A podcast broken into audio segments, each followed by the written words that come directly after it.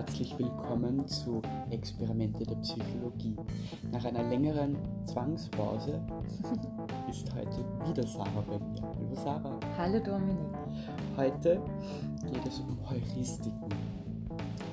Ja, Heuristiken, genau. Was sind Heuristiken? Wir haben es im Titel schon verraten. Genau. Mentale Abkürzungen. Korrekt. Also Heuristiken sind mentale Abkürzungen. Und in dieser Folge schließen wir ein bisschen an unsere letzte Folge an, ähm, wo es um das System 1 und 2, also das reflektierte und das automatische System. Das langsamere und das schnellere. Quasi, genau, ja. Gegangen ist, ähm, mit dem wir Entscheidungen treffen. Also wir können Entscheidungen langsam und sehr reflektiert und überlegt treffen oder relativ schnell und automatisch. Unter welches System fallen dann Heuristiken? Heuristiken sind eben mentale Abkürzungen, die sich besonders daraus auszeichnen, dass sie sehr schnell passieren, sehr automatisch. Das heißt, sie sind auch dem automatischen System, System 1, zuzuordnen.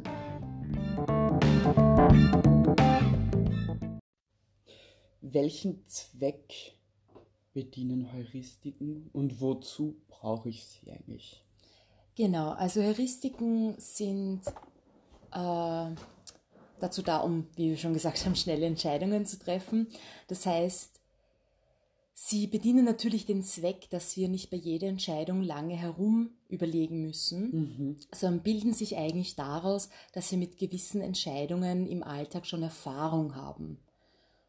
Dadurch haben wir gelernt, wie wir so eine Entscheidung schnell treffen können und daraus ergeben sich dann Heuristiken. Wir werden später auch noch zu Beispielen kommen. Sind Heuristiken erlernt oder erworben?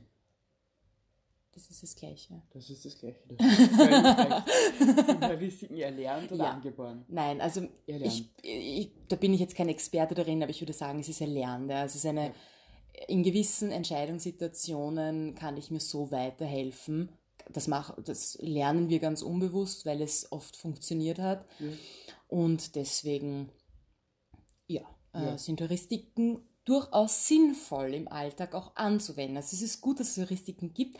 Allerdings muss man auch dazu sagen, äh, Heuristiken können zu relativ schlimmen Fehleinschätzungen kommen oder führen, wenn man äh, Heuristiken bei besonders komplexen Entscheidungssituationen anwendet. Also wenn ich mir überlege, kaufe ich Kaffee A oder B, dann kann ich die, die, die Eigenschaften beider Kaffees noch einschätzen, ja, der, keine Ahnung, Preis, Herkunft, Geschmack und so weiter. Allerdings, wenn es um komplizierte Finanzentscheidungen geht, ähm, bei, wäre ein Beispiel. Herzoperationen. Ja, genau. Dann würde ich hoffen, dass der Chirurg keine Entscheidungen äh, mit dem automatischen System generell und schon gar nicht auf Heuristiken basiert trifft. Ich verstehe. Jetzt hast du von Beispielen gesprochen und ähm, ich nehme an, dass wir für verschiedene Entscheidungen, die wir zu treffen haben, auch verschiedene Lösungsansätze, Heuristiken ähm, gespeichert haben. Genau. Auf welche greifen wir dann zurück? Also es gibt äh, natürlich einige Heuristiken, die man mittlerweile in der Forschung gefunden hat. Ähm, es gibt drei primäre Heuristiken oder sagen wir, es sind die, die am besten bekannt sind. Und die würde ich gerne kurz mit dir erklären. Und da haben wir auch wieder einige Mitmach-Mini-Experimente quasi, ähm, damit man das ein bisschen verdeutlichen kann. Und die erste, die ich gerne erklären würde, ist die Verfügbarkeitsheuristik. Ja. Das ist auf Englisch die Availability Heuristic. Und die zeichnet sich dadurch aus, dass wir in einer Entscheidungssituation auf die Information im Gehirn zugreifen, die am schnellsten verfügbar ist. Und auf diese Information, basierend auf dieser Information, treffen wir dann die Entscheidung. Kannst du das anhand eines Beispiels erläutern? Sehr gerne. Ähm, für dieses Beispiel würde ich dir, Dominik, eine kurze Liste vorlesen Ja, und dir anschließend eine Frage stellen, okay? alright. Es ist eine Liste an Namen. Du musst nur zuhören, nichts anderes tun. Okay. Bertha Huber, Thomas Klestil, Arnold Schwarzenegger, Jasmin Grandl, Billy Wilder, Billy Wilder, ähm, Hermine Foreur, Rosa Meyer, Toni Seiler, Toni Blair, Rita Gruber, Maria Turner, Konrad Adenauer, Max Frisch, Frieda Dermatt, Ida Rederlechner, Sabine Mixit, Wolfgang Amadeus Mozart, Friedrich Dürrenmatt, Bertha Züg, Antonia Jankoschek, Erika Binder, Jacqueline Moser und Friedrich von Schiller. Ähm, in dieser Liste, Dominik, was glaubst du, habe ich mehr weibliche oder mehr männliche Vornamen vorge äh, Namen vorgelesen?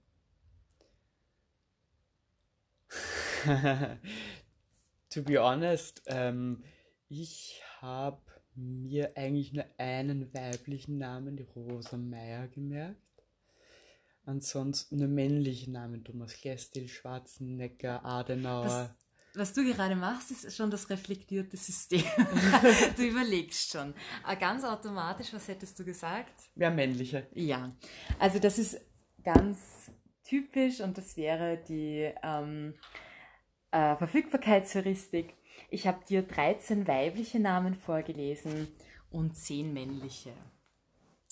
Es ist so, dass die männlichen Namen in dieser Liste alles sehr bekannte Namen sind. Also Arnold Schwarzenegger, Leute, die man kennt. Hingegen die weiblichen Namen waren wahllos ausgewählt und nicht besonders berühmte Personen. Gut, das ist ja unfair. Ja, das ist unfair, aber eine gute Demonstration. Äh, die Leute, nämlich die Männer, die du schon kanntest, zu denen hast du im Kopf, im Gehirn einen viel leichteren Zugang. Okay merkst du dir schnell und wenn ich dich frage, mehr männliche oder weibliche Namen, hast du einen schnelleren Zugang zu den männlichen Namen und gehst daher davon aus, dass ich mir männliche vorgelesen habe. Verstehe. Genau. Gut gespielt. Ja. Auf zum nächsten Beispiel. Bitte.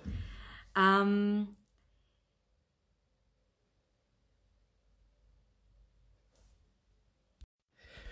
Nun gibt es also neben der Verfügbarkeitsheuristik noch zwei weitere Heuristiken, zumindest zwei weitere sehr bekannte Heuristiken, wie uns Sarah erklärt hat. Sarah, was ist die zweite bekannte Heuristik? Ähm, das wäre die Repräsentativitätsheuristik. Ich würde wieder kurz theoretisch erklären, was bei dieser passiert. Und zwar ist es so, dass wir im, im, im Gehirn Kategorien haben für gewisse Dinge. Ja? Also wir haben die Kategorie, keine Ahnung, Pflanze von, also ist natürlich menschenabhängig. Ähm, und dann können wir, wenn wir ein Element dieser Kategorie sehen, zuordnen, ob sie zum Prototyp Pflanze passt. Also der Prototyp Pflanze wäre vielleicht grün, ähm, Blätter ähm, und so weiter. Und wir schauen, wenn wir ein Element sehen, passt das zu diesem Prototypen. Und genau das machen wir bei der Repräsentativitätsheuristik. Ähm, ich gebe dir auch hierfür wieder ein kleines Beispiel oder eine Mitmachübung quasi. Äh, das siehst du dann, wie diese Repräsentativitätsheuristik äh, manchmal auch nicht so sinnvoll ist. Ja? ja. Also stell dir mal vor, hier in unserem kleinen Raum, in dem wir jetzt gerade sitzen und den Podcast aufnehmen. Unserem Studio. Ja, unserem Studio. ähm, lassen wir 100 Männer kommen. Okay? Also die kommen hier alle rein, stellen sich in einer Linie auf und wir wissen von Haus aus, dass 70 von diesen Männern sind Elektriker. 30 von ihnen sind Linguisten. Okay, das ist die einzige Information, die wir haben. Mhm. Nachdem die alle reingekommen sind, wählen wir zufällig einen Mann aus. Ja. Und er kommt nach vorne und stellt sich vor. Und er stellt sich folgendermaßen vor. Er sagt, mein Name ist Karl, ich bin 52 Jahre alt, ich trage Brillen, wie Sie sehen können, und meine Hobbys sind Lesen und Gedichte schreiben. So, das sind die Informationen, die wir jetzt von diesem Karl bekommen haben. Lieber Dominik, würdest du annehmen, dass er ein Elektriker oder ein Linguist ist? Ein Linguist. Genau, aber warum? Er hat Brillen liest gerne und schreibt gerne. Und dieser Karl als Element passt quasi durch seine, ähm, durch sein Erscheinungsbild, ja, durch, seine durch seine Selbstbeschreibung. Merkmale perfekt auf deinen Prototyp Linguist. Ja. Allerdings, was wir dabei vergessen, ist, dass wir eine Basisrateninformation haben. Und diese war, 70, dass 70 Prozent Elektriker sind und nur 30 Linguisten. Das heißt, wenn wir da, egal welche Person wir aus diesen 100 Personen raussuchen, die Antwort müsste die, oder die rationale Antwort müsste immer sein, zu so 70 Prozent ist Elektriker. Mit Elektriker liege ich auf der sichereren Liegt Seite. man auf der sicheren Seite. Genau. Aber die Repräsentativitätsheuristik macht es natürlich, dass wir schauen, ob er zu einem Prototypen passt oder zu einer Kategorie passt, die wir bereits im Gehirn abgespeichert haben.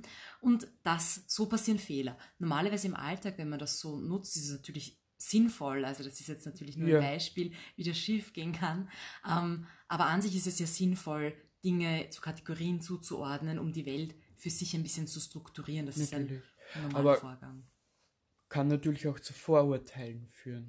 Ja, das ist ein guter Punkt, den du ansprichst, kann natürlich zu Vorurteilen führen. Ja. ja. Also da wäre es in mancher Hinsicht oder bei manchen Thematiken natürlich sinnvoll, wenn man keine Heuristik anwendet, sondern nochmal reflektiert überlegt. Aber ja. Sei es wie sei. So, unser nächstes Thema. Ja, äh, die nächste oder die dritte Heuristik, die sehr bekannt ist, ist die sogenannte Anpa Anker- und Anpassungsheuristik. Mhm. Und da habe ich ein Beispiel, wo, ihr, wo man jetzt nicht gut mitmachen kann, aber das ist eine Studie, die gemacht wurde zwischen zwei Gruppen. Und die erste Gruppe wurde, wurde gebeten, dass sie ungefähr schätzt, nicht rechnet, sondern nur schätzt, wie viel 8 mal 7 mal 6 mal 5 mal 4 mal 3 mal 2 mal 1 ist. Mhm. Eine andere Gruppe mit völlig anderen Personen drinnen wurde gebeten, dass sie schätzt, wieder nicht rechnet, sondern nur schätzt, wie viel 1 mal 2 mal 3 mal 4 mal 5 mal 6 mal 7 mal 8 ist. So genau die umgekehrte Reihenfolge. Genau die umgekehrte Reihenfolge, aber wir wissen, das Produkt ist das gleiche, also ja. das Ergebnis müsste eigentlich das gleiche sein. Jetzt hat man aber entdeckt, dass die Personen, deren äh, Multiplikationsreihe mit 8 beginnt, eine viel, ein viel höheres Ergebnis schätzen als die Personen, bei der diese Reihe, Zahlenreihe mit 1 beginnt. Und das liegt daran, dass mit dieser ersten Ziffer ähm, ein Anker gesetzt wurde ein Anker, an dem man sich orientiert, ja. wenn man etwas einschätzt. Ähm, das ist die Anker- und äh, Anpassungsheuristik. Also man passt dann sein Ergebnis an diesen Anker an. Und das sieht man sehr gut, wenn es zum Beispiel äh, ums Thema Preise gibt, geht. Mhm. Ähm, ein Beispiel wäre, wenn eine Frau sich entscheidet, ein sehr teures Kleid zu kaufen, ein wunderbares Ballkleid oder ihr Hochzeitskleid, also ein Kleid, wo man davon ausgeht, dass es sehr teuer ist. Und nehmen wir mal an, dieses Kleid kostet 1500 Euro. Und es passt und sie möchte es haben und so, sie entscheidet sich, das zu kaufen. Dann hat sie diesen Anker 1500 Euro im Kopf. Wenn anschließend die Verkäuferin herkommt und ihr passende Schuhe anbietet, um sagen wir 200 Euro, wird sie verglichen mit dem Anker diese Schuhe als nicht allzu teuer ja. äh, erleben. Hingegen, ohne diesem Kleid als Anker, hätte sie sich vielleicht oder und sehr wahrscheinlich keine Schuhe um 200 Euro gekauft. Ja? Also das wird bei, ähm, wenn es darum geht, diese kleinen mit Namen, die man noch kurz vor der Kasse tätigt. Ja? Das mhm. sind diese Dinge, wo der Kopf sagt, ist eh schon egal, ich habe da einen Einkauf von 40 Euro, diese einen Euro für, keine Ahnung, einen Schokoriegel ist jetzt auch schon egal, weil man eben diesen Anker hat. Ich verstehe. Ich. Eine Frage. Ich bin vor einigen Jahren in den Genuss gekommen, an einem Marketing- und Sales-Seminar teilzunehmen. Ah, tatsächlich. Jawohl. Dabei wurde uns ähm, folgende Geschichte erzählt. Ein Mann und seine Frau betreten ein Kosmetikgeschäft. Mhm. Am Beginn des Geschäftes ist eine verkaufsfördernde Dame, eine Promoterin gestanden, mhm. Produktproben zu verteilen. Diese Dame hat gesagt, nach dem nächsten Duschen denken Sie an mich. Ihre Haut wird spannen. Sie wird wirklich spannen. Achten Sie darauf kaufen sie das Produkt und sie spannt nicht mehr. Mhm. Zwei Tage darauf durfte ich das Produkt kaufen. Ist das auch ein Anker in diesem Sinne?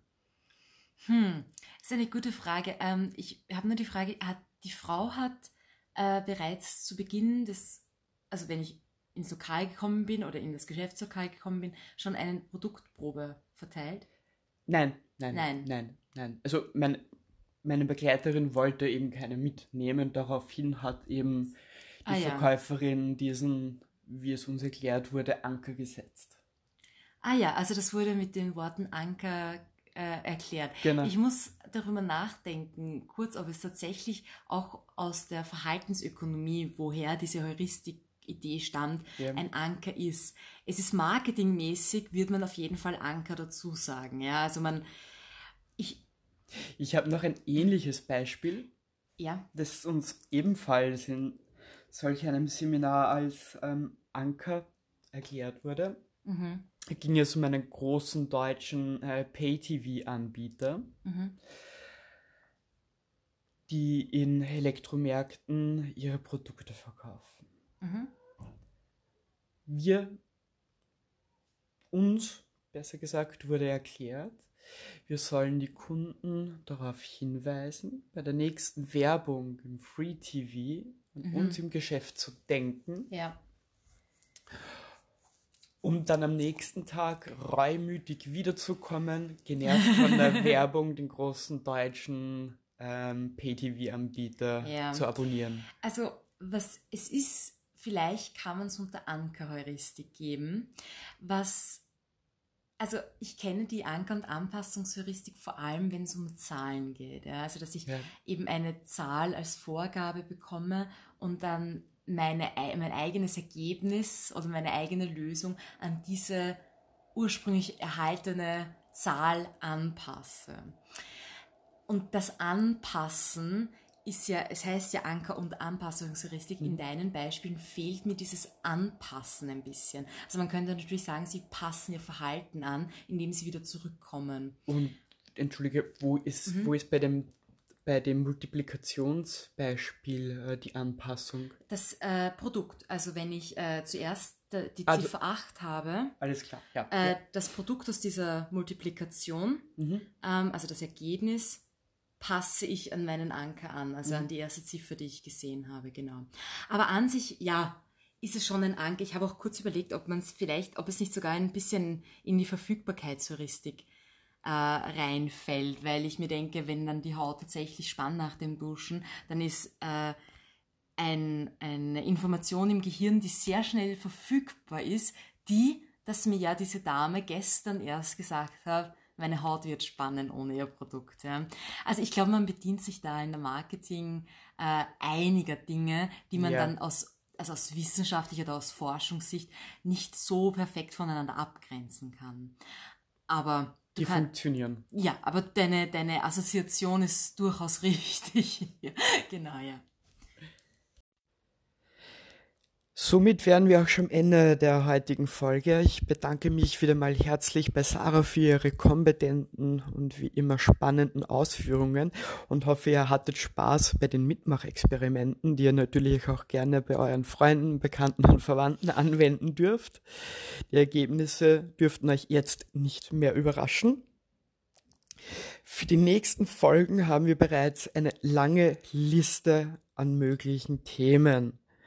Wir haben jetzt mal drei ausgewählt und würden euch bitten, an unsere E-Mail-Adresse experimente der Psychologie at outlook.com, wie auch in der Episodenbeschreibung zu finden, zu schreiben. Die Beispiele lauten wie folgt. Das Böse im Menschen, Sigmund Freud oder Schizophrenie. In diesem Sinne bedanke ich mich für eure Aufmerksamkeit, das Zuhören, wünsche euch noch eine schöne Woche, einen schönen Tag und dir natürlich auch, Sarah, vielen Dank und alles Gute. Danke, Dominik. Danke, liebe Zuhörer. Baba. Tschüss. Tschüss.